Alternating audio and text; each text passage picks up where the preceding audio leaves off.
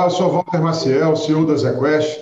Eu estou aqui com meu sócio Eduardo Callier, gestor do AZQuest Ações, uh, para fazer o nosso podcast relativo a novembro de 2020.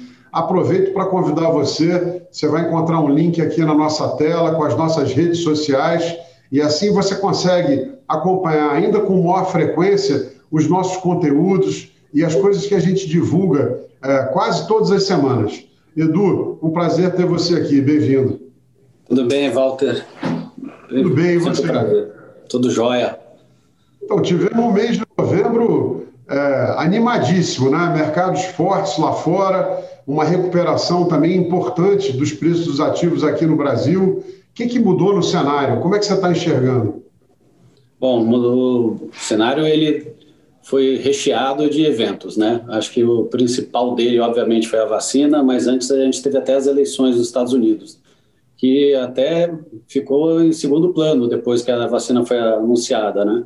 Então, acho que o que mudou o jogo mesmo foi você ganhar mais perspectiva com relação ao ciclo de doença para frente e a vacina como um grande gatilho para a tomada de risco de novo.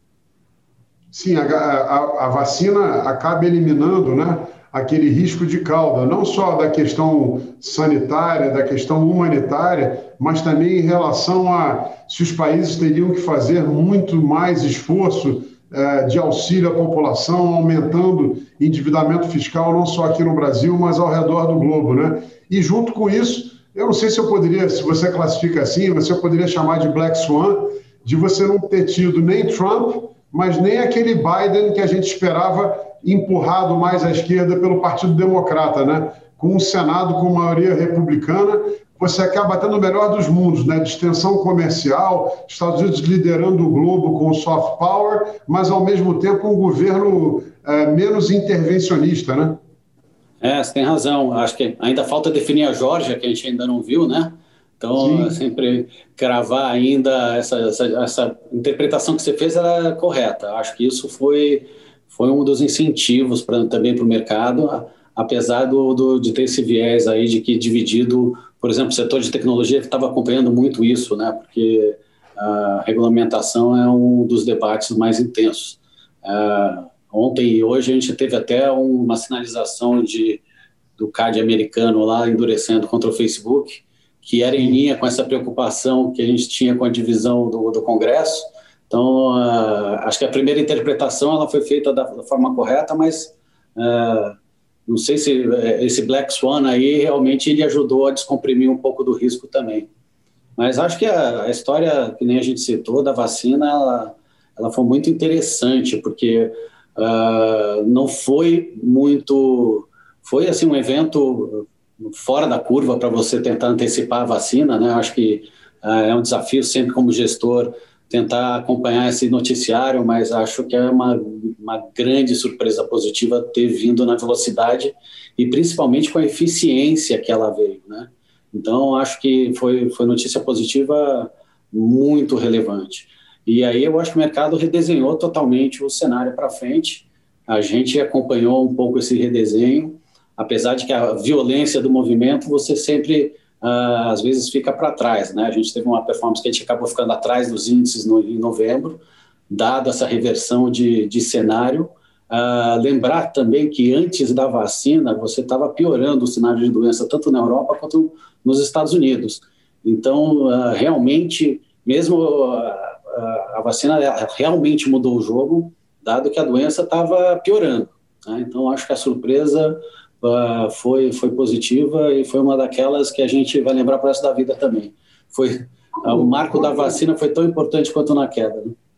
Sim, quando a gente olha para a vacina, a gente começa a pensar no seguinte: tinha uma série de setores que as pessoas tinham receio de nunca mais se normalizarem ou de demorar muito para voltarem a se normalizar, como o setor de serviços, shopping center, turismo, uma série de outras coisas. E a gente viu depois disso uma recuperação importante das ações mais tradicionais vis-à-vis aquelas empresas de tecnologia ou e-commerce que vinham performando muito bem ao longo da crise. Mas também houve, Edu, é, é uma valorização muito grande das commodities, né? seja minério, é, seja óleo é, é, e uma série de outras.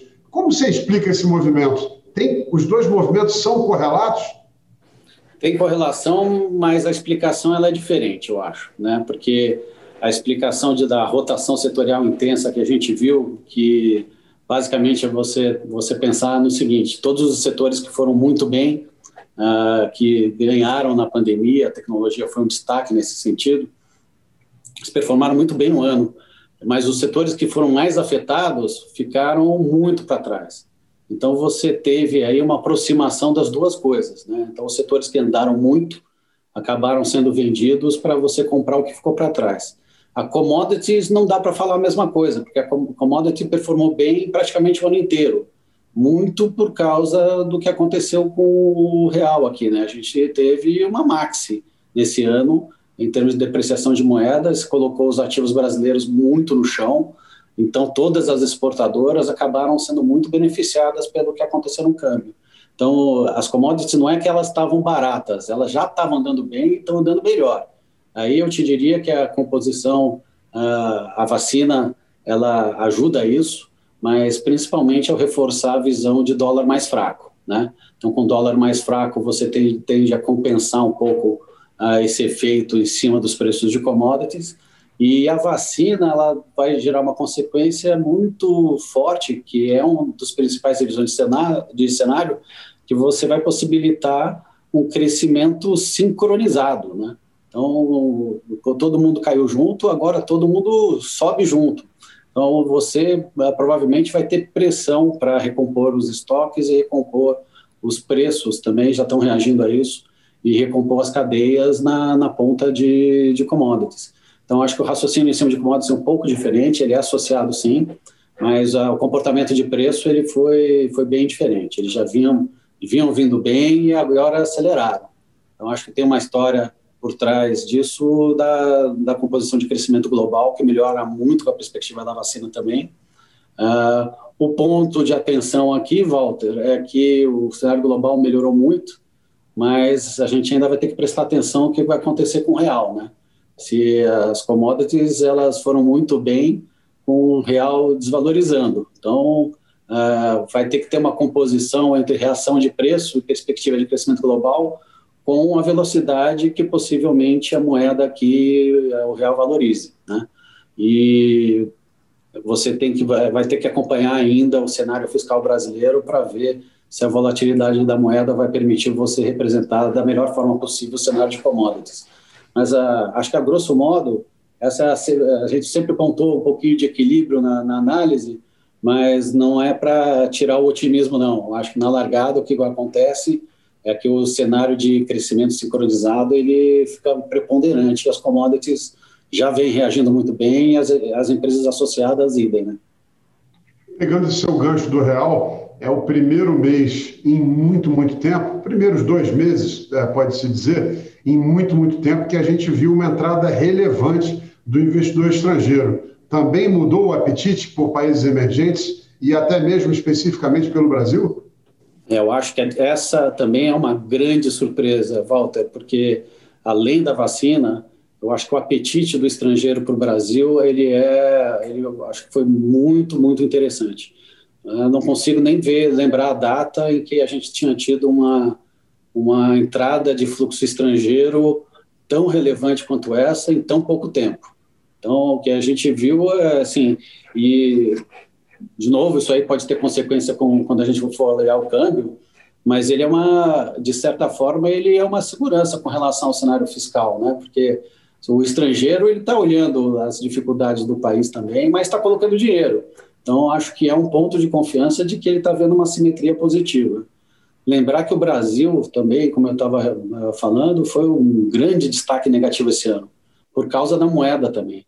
Às vezes a sensação que a gente tem aqui em em reais ela é mais pujante, que a gente já está praticamente zerando a bolsa no ano, mas o investidor que, que colocou dinheiro no Brasil, ele ainda está muito para trás, porque o câmbio atrapalhou bastante. Então, se você continuar com esse, com esse fluxo, eu acho que a gente ainda deve experimentar uma bolsa forte ainda para frente. Ele confirma um pouco o cenário que a gente de descompressão que a gente está tá comentando aqui. Né? E para terminar, eu acho que o, o, os nossos parceiros, distribuidores e investidores é, querem ouvir da gente como estão os nossos fundos de ações, falando das carteiras aí do Azequest Ações, dos Mid Caps, do Top. O é, que, que mudou? Mudou alguma coisa? Quais são mudou. as? Como é que nós estamos olhando para frente? Ah. A gente ainda gosta de todas as teses que a gente sempre comentou do, de médio e longo prazo. Acho importante dizer isso. Não dá para tirar a bola, o olho da bola do que a gente considera como estrutural investimentos. Né? Para a gente carregava uma posição uh, já há muitos anos na casa uh, ligada à tecnologia, principalmente e-commerce, como uma das principais uh, posições. Acho que para o médio e longo prazo continua valendo. Mas nesse cenário que se apresentou com a vacina e com o tamanho da rotação somado ao fluxo, a gente foi obrigado a revisar e colocar o cenário de reabertura e de, de vacina junto na composição dos portfólios. Então, a gente teve que fazer um ajuste importante. O ajuste foi para entrar nessa rotação, que, que na verdade é você comprar mais bancos e mais commodities. Commodities a gente passou aqui pelo, pelo raciocínio, acho que já está razoavelmente explicado, os bancos, eles representam a parte de valor e a parte de mais destaque de underperformance no ano. A gente não gosta muito do estrutural de médio e longo prazo de bancos, mas a gente reconhece que o diferencial de, de valor vis-à-vis dos outros setores, ele estava muito expressivo. Então, a gente deu um passo para trás para equalizar o tamanho das apostas. Então, a gente rebalanceou uh, promovendo na carteira os bancos e commodities e diminuindo essa parte de mais crescimento que a gente vinha sustentando mais a longo, do, a longo prazo. Uh, eu acho que o brilhantismo do portfólio é esse, mesmo que a gente não consiga uh, capturar uma virada tão intensa quanto a gente viu, a gente tem que readaptar os portfólios com o cenário novo que se apresenta. Então, acho que o cenário é esse, uh, a gente tem feito essa rotação em linha com o que o mercado está fazendo, a grande questão que a gente coloca para frente é qual é o limite que, que essa rotação vai ser testado. E eu acho que, de novo, a resposta do fluxo é muito importante para isso, porque o estrangeiro entrando no Brasil, fazendo essa rotação, ele promove na largada uma alocação forte na primeira linha, que coincidentemente no Brasil são os bancos e as commodities. Então, o Brasil, como um player desvalorizado em dólar, mas com uma componente do que o investidor estrangeiro está fazendo mais alocação hoje, tem a chance de se destacar de forma importante com relação aos outros países. Então, acho que é um momento muito, muito interessante e muito inédito também, como não podia deixar de ser nesse, nesse ano. Não foi um ano fácil, a gente sofre aqui balanceando os stock pickings quando tem essas viradas muito rápidas de cenário a gente tem que adequar, fica um pouco para trás para readequar em alguns momentos, mas o importante é você colocar, reavaliar e se reposicionar para o ano que vem. Então, muito o que a gente deve esperar do portfólio, dado que essas componentes ganharam muita importância, vai ser um portfólio muito mais equilibrado e mais diversificado quando o tema setorial for, for se apresentando.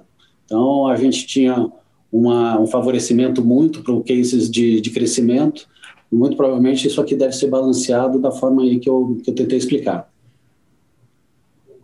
Bom, maravilha. Quero lembrar para os nossos parceiros, distribuidores, investidores, que apesar dos nossos fundos é, não terem tido um ano espetacular, olhando para o nosso histórico de longo prazo, as Equest Ações com 15 anos de histórico, é, bateu o Bovespa com uma alta performance gigantesca, inúmeras vezes a performance do Bovespa, de todas as taxas, os small mid caps igualmente, top long bias também. Quando você tem fundos que conseguem, num período tão longo de tempo, bater os seus benchmarks com tanta margem, é natural que durante um certo período você possa ter uma flutuação onde você está abaixo. Nós não temos dúvida alguma que conseguiremos novamente gerar essa alta performance ao longo do tempo. Estamos trabalhando, inclusive, com muito afinco uh, para. Para colocar os fundos de novo à frente dos benchmarks. Edu, muito obrigado é, pela participação e mês que vem estamos de volta, né? Obrigado, Walter. Um abraço. Obrigado, um abraço a todos.